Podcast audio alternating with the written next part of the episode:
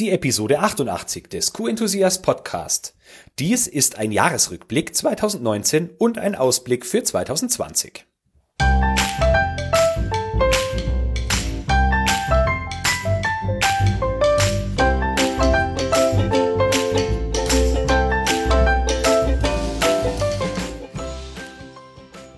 Ein enthusiastisches Hallo und willkommen zu einer neuen Podcast-Episode. Schon mit der Nummer 88. Dies ist gleichzeitig die letzte Episode für dieses Jahr. Mein Name ist Florian Frankl und dies ist der Podcast für all diejenigen, die jeden Tag ein Stückchen mehr Qualität in die Welt bringen. Ja, möglicherweise hast du auch keine Lust mehr auf noch einen weiteren Jahresrückblick, aber ich verspreche dir, es lohnt sich und vermutlich wird es auch der einzige QM-Jahresrückblick sein, den du konsumieren wirst. Ich habe diese Episode in drei Teile gegliedert. Zum einen möchte ich dir ein wenig über mein Jahr als QM-Leiter erzählen. Zum zweiten sprechen wir natürlich über mein Jahr als Q-Enthusiast und als drittes mein Ausblick für 2020. Starten wir mit meiner Tätigkeit als Qualitätsleiter bei der Milai. Und äh, ganz wichtig äh, bei jedem Jahresrückblick sind natürlich die Audits. Wir hatten in Summe 18 Audits und von diesen Audits war eine Reihe Kundenaudits, ungefähr die Hälfte davon auf Englisch und die andere natürlich auf Deutsch.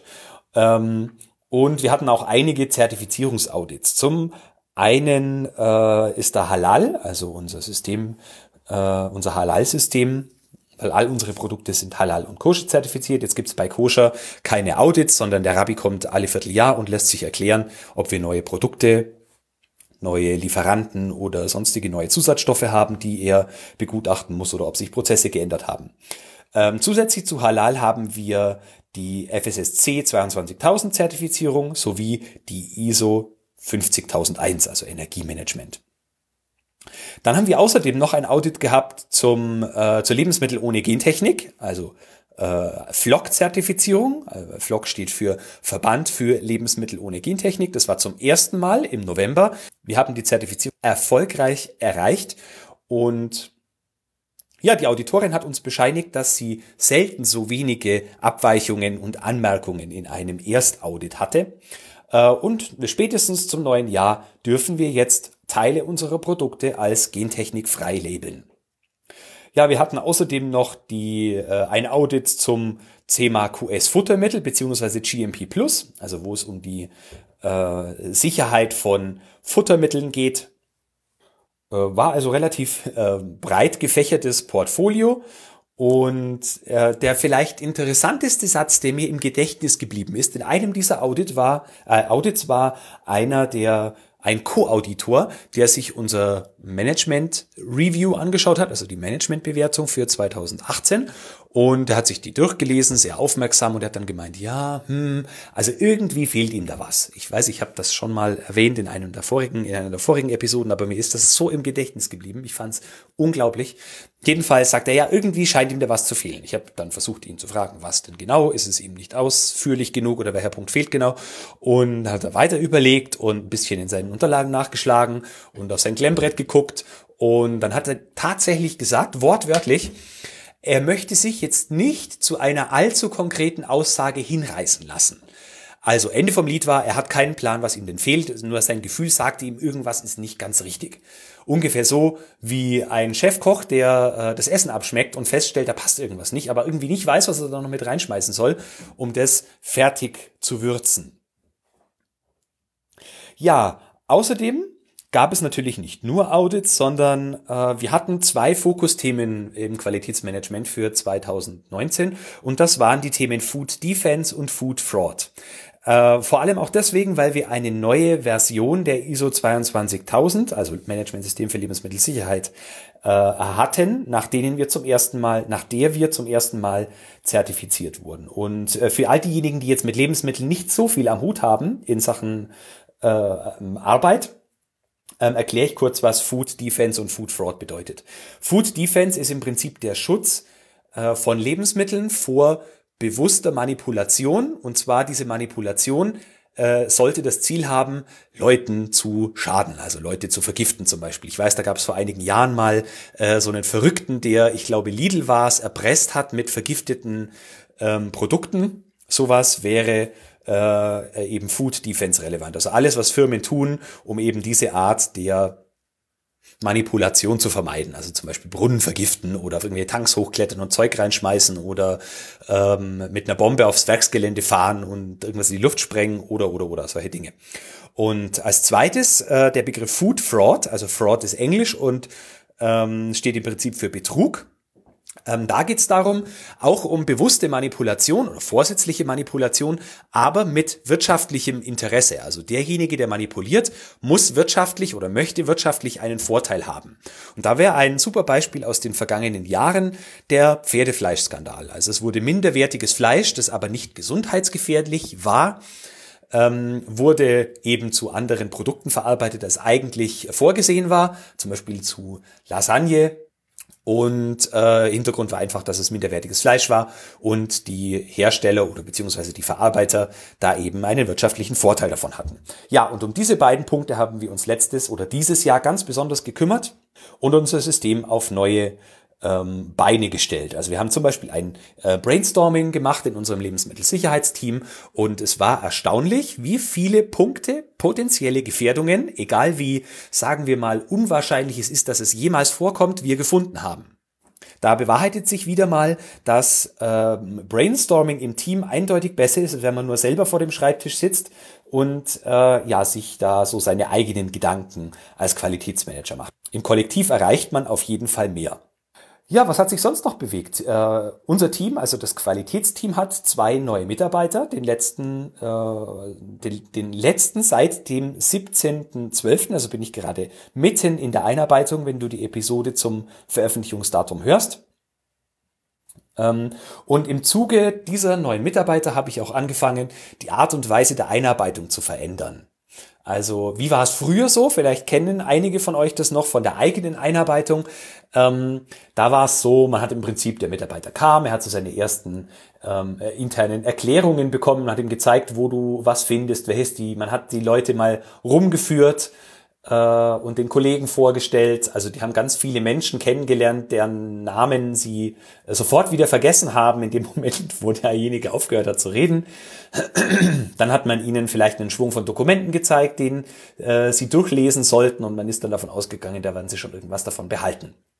Und ich habe das Ganze jetzt ein wenig anders strukturiert und ähm, baue die Einarbeitungen in Zukunft äh, in drei Schritten im Prinzip auf. Es geht jetzt nicht mehr auch darum, dass man Menschen äh, für eine Woche oder so in irgendwelche Abteilungen stopft und sie dann da mal mitlaufen lässt, sondern es geht ganz konkret um Aufgabenstellungen, die dieser Mitarbeiter oder Mitarbeiterin erledigen muss, um eben das Unternehmensbild oder die Aufgaben, die er oder sie künftig erledigen muss ähm, oder erledigen wird, erledigen will, daran heranzuführen. Genau, das soll die Person daran heranführen. So, das war jetzt etwas umständlich formuliert.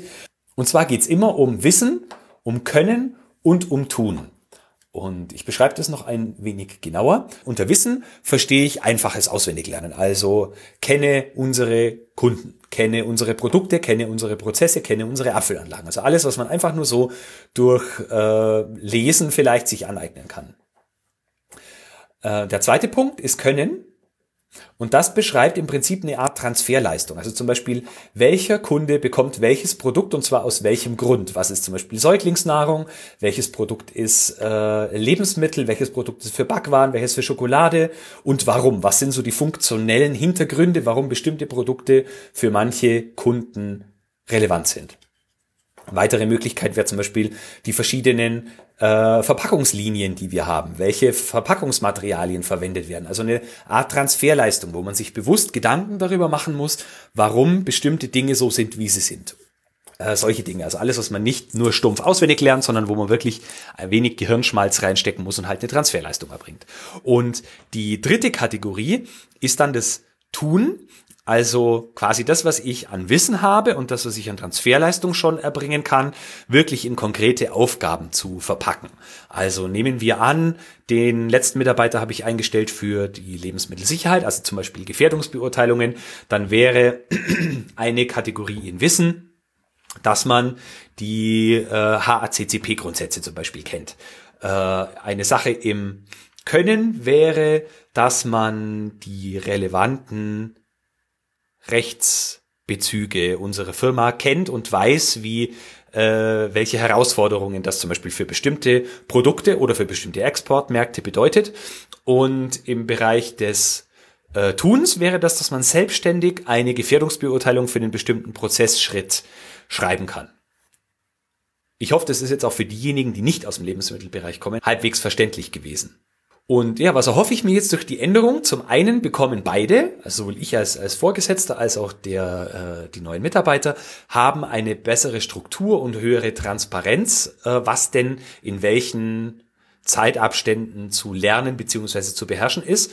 Äh, und zum anderen können beide Seiten natürlich viel einfacher abgleichen, wie weit die Einarbeitung denn schon gediehen ist. Also ist man zum Beispiel etwas schneller mit den Fortschritten oder muss man bei bestimmten Dingen noch ein wenig genauer hinschauen die ruhige Zeit des Jahres, also die letzten zwei Wochen, äh, in denen nehme ich meistens keinen Urlaub. Also ich habe die Feiertage äh, natürlich auch frei, aber nehme mir ansonsten auch für den 24. nicht separat Urlaub.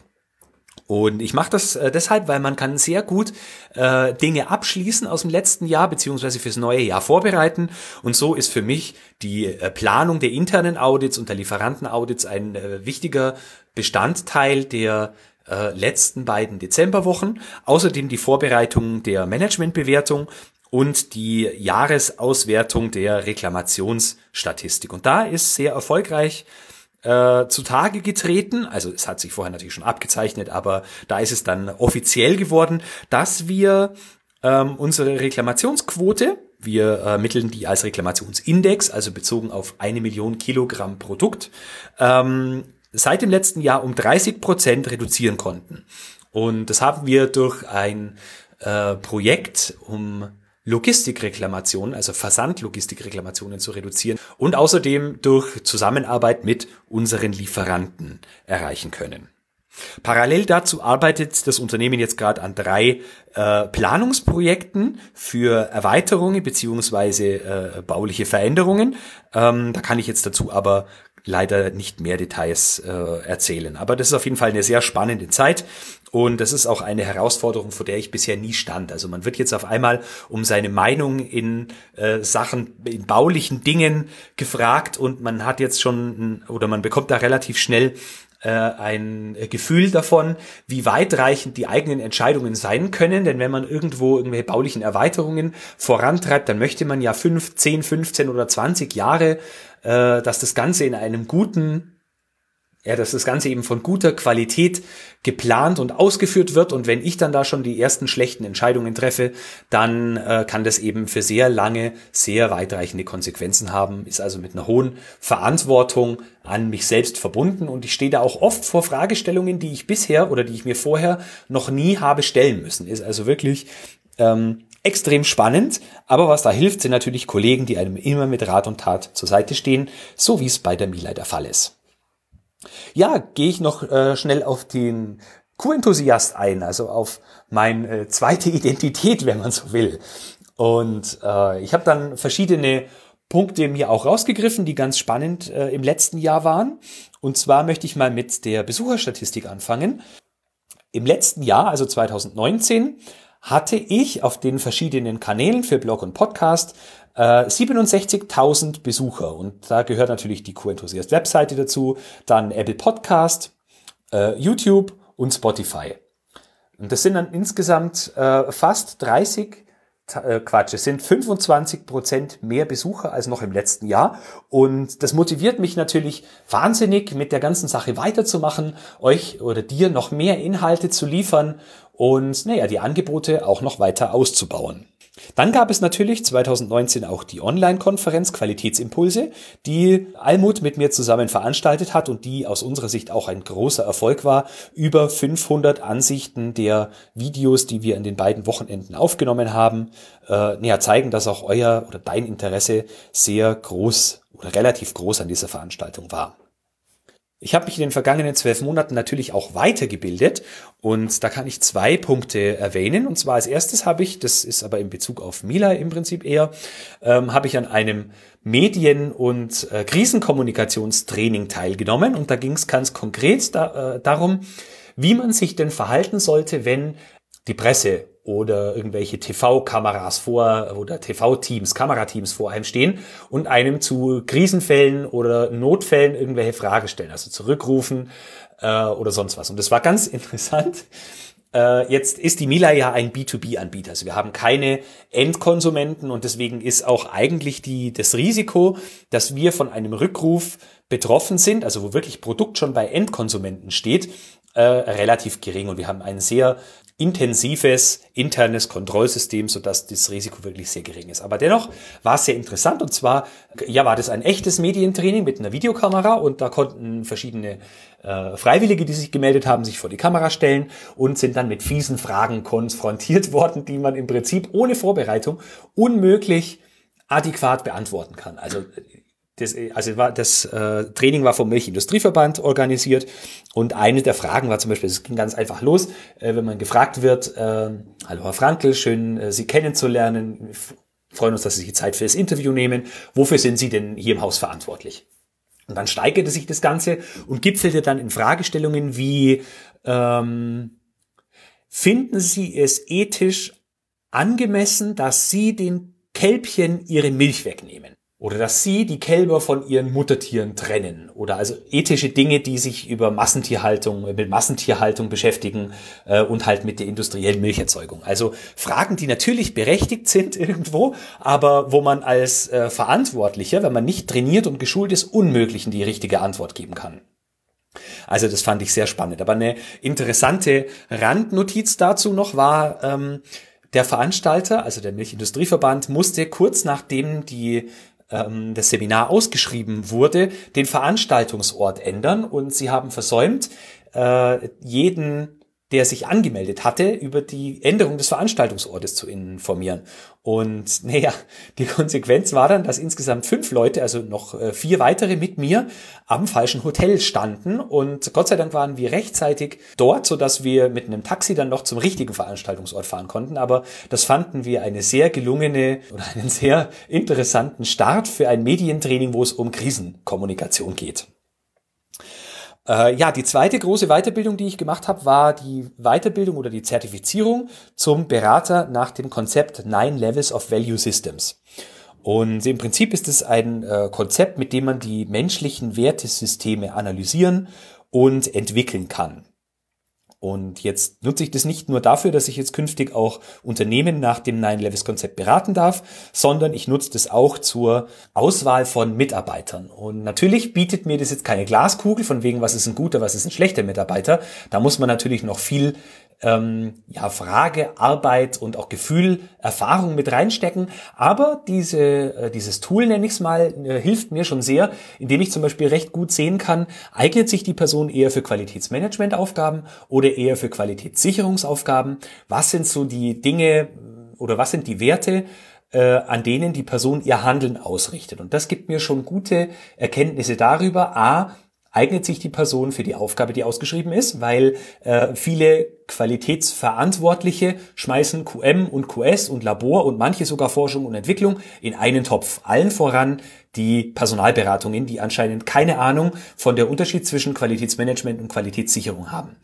Äh, und zum Zweiten hilft mir das natürlich auch einzuschätzen, ob die Person in unser Team passt. Wir haben nämlich diese Evaluierung der äh, Nine Levels auch für unsere Teammitglieder und für unsere Gruppe gemacht und können recht gut sehen, ob die Werte in unsere, die, oder ob die Werte, die eine Person verkörpert oder die für die Person wichtig sind, in unser Team passen.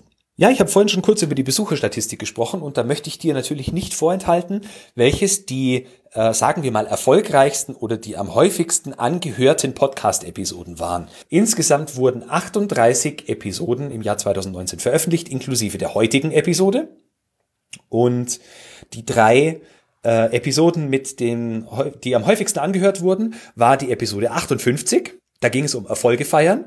Die Episode 64 was einen guten Qualitätsmanager ausmacht und die Episode 68, wie übersteht man ein Audit. Das war die Episode mit dem Vergleich mit den Schafen.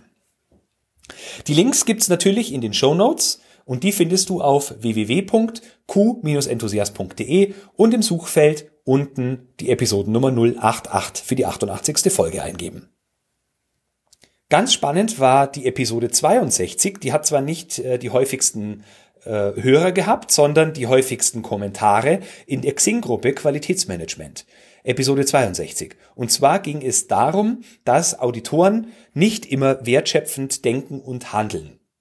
Und daraufhin, äh, ja, da entbrannte direkt eine Diskussion zwischen zwei Lagern. Das eine Lager waren die äh, waren Auditoren, die sich äh, ungerecht beschrieben wurden und die ähm, ja beweisen oder die ja sehr lautstark deutlich machen wollten, dass sie doch ganz anders wären und auf der anderen Seite Leute, die auch von nicht so wertschöpfend denkend und handelnden Auditoren gequält und belästigt werden.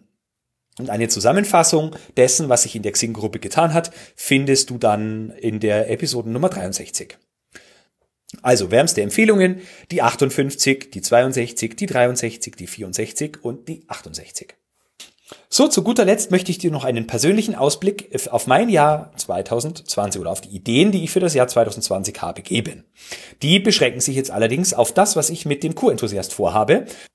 Wie gerade schon erwähnt, motiviert mich die äh, ja so stark gestiegene Zahl an äh, Besuchern und Konsumenten der Inhalte auf Co-Enthusiast sehr, so dass ich das Angebot auf jeden Fall ausbauen will. So wird es zum einen mehr Livestreams auf YouTube geben. Ich plane zum Beispiel, dass ich Apps vorstelle ähm, und über Tools spreche, zum Beispiel über Bildschirmaufzeichnungen des Handys oder dadurch, dass wir einfach mal eine Schritt-für-Schritt-Anleitung für bestimmte äh, Software zusammen machen.